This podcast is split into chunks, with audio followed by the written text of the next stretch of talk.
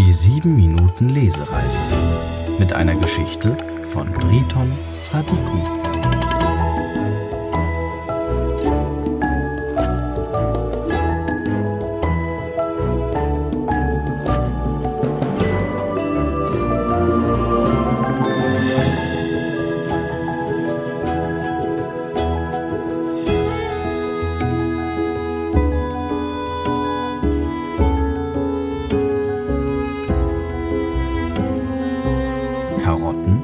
Lotte.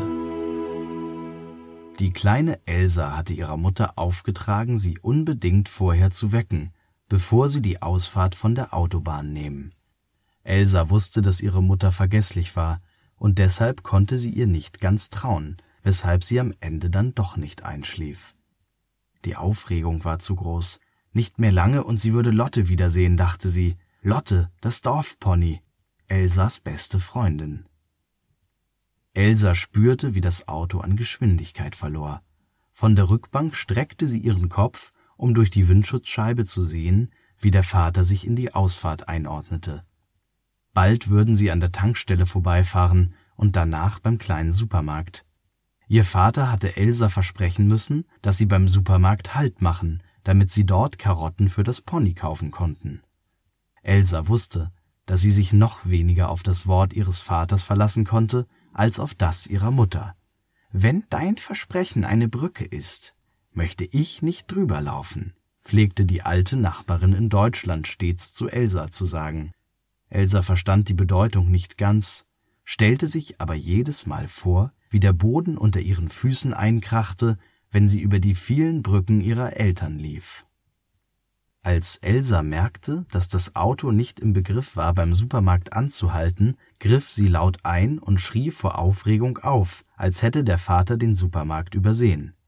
Ihre Eltern hatten sie für schlafend gehalten, seufzten nun und bedauerten für einen flüchtigen Moment ein so aufgewecktes Mädchen zu haben. Um kein großes Drama im Auto kurz vor der Ankunft eskalieren zu lassen, blieb ihnen nichts anderes übrig, als dem Wunsch des Kindes nachzugehen. Der Vater reagierte abrupt, lenkte scharf ein und besetzte gleich zwei von den nur drei vorhandenen Stellplätzen für sich. Elsa hatte sich vom Gurt losgebunden, hatte die Tür aufgerissen und sprintete auch schon in den Laden hinein. Sie hatte nur eines im Sinn, Lotte die schönsten Karotten zu kaufen, die der Laden zu bieten hatte. Auf dem Ladentisch lagen auf Elsas Augenhöhe die noch nicht abgewogenen und noch nicht abgerechneten Karotten. Auf ihnen ruhten Elsas blaue Augen, ungeduldig wartend.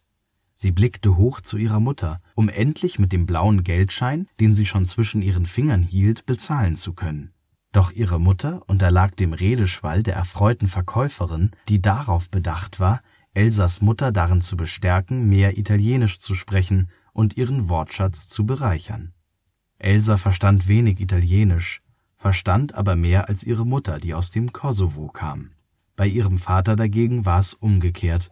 Er sprach fließend Italienisch, hatte allerdings Schwierigkeiten, sich auf Albanisch auszudrücken und fragte Elsa, die es immer besser wusste, manchmal nach einer Übersetzung.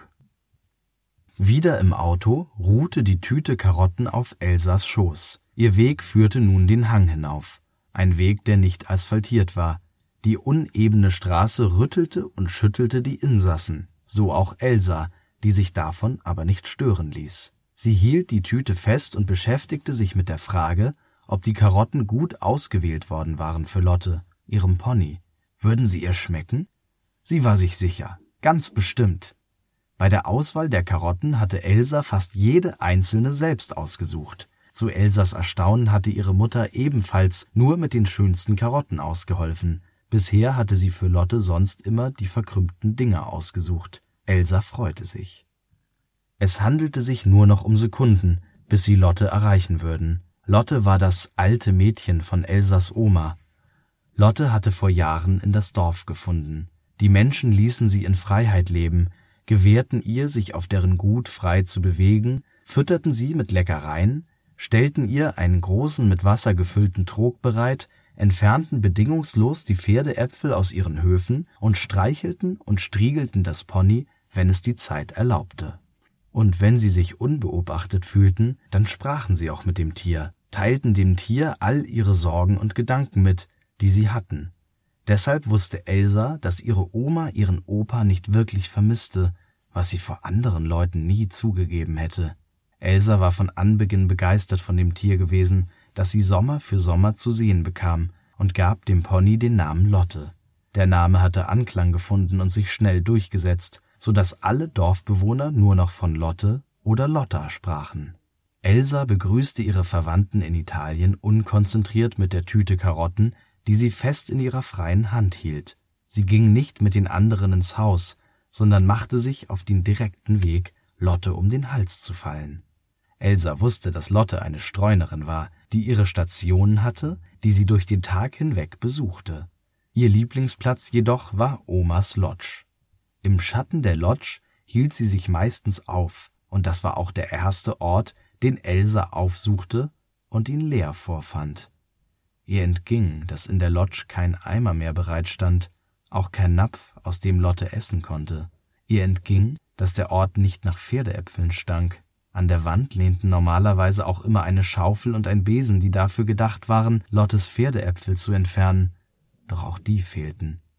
Die Lodge war sauber und aufgeräumt, und das übersah Elsa, die nun aufgeregt zum Granatapfelbaum rannte, ohne sich weiter mit der Lodge zu beschäftigen.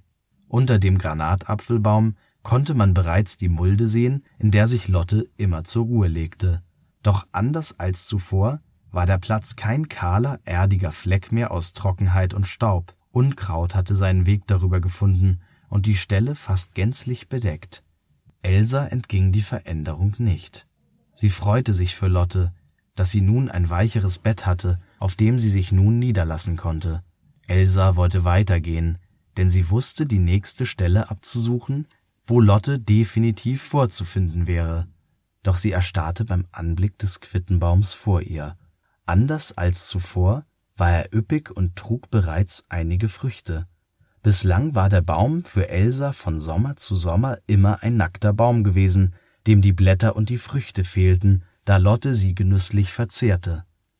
Einzig ein einzelnes Blatt hatte einsam an der obersten Stelle gehangen, an der Lotte mit ihren Lippen und Zähnen nicht rankommen konnte.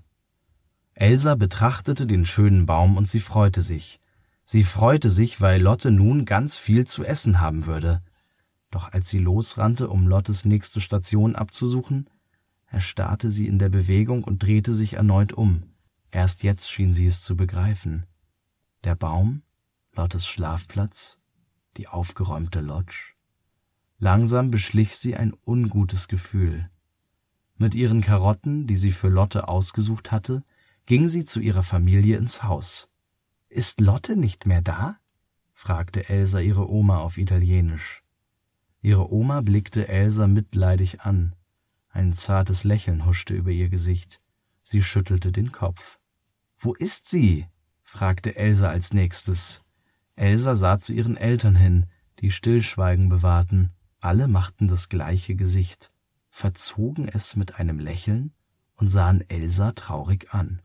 Das ungute Gefühl wurde in ihr noch größer. Ihre Oma streckte Elsa nun die Hand entgegen, eine Geste, die jedoch mehr der Einkaufstüte galt als Elsa selbst, und sagte, sie würde die Karotten zum Abendessen marinieren. Elsa sagte mit sehr viel Nachdruck, diese seien für Lotte, basta. Sie drehte sich um und ging schnurstracks hinaus.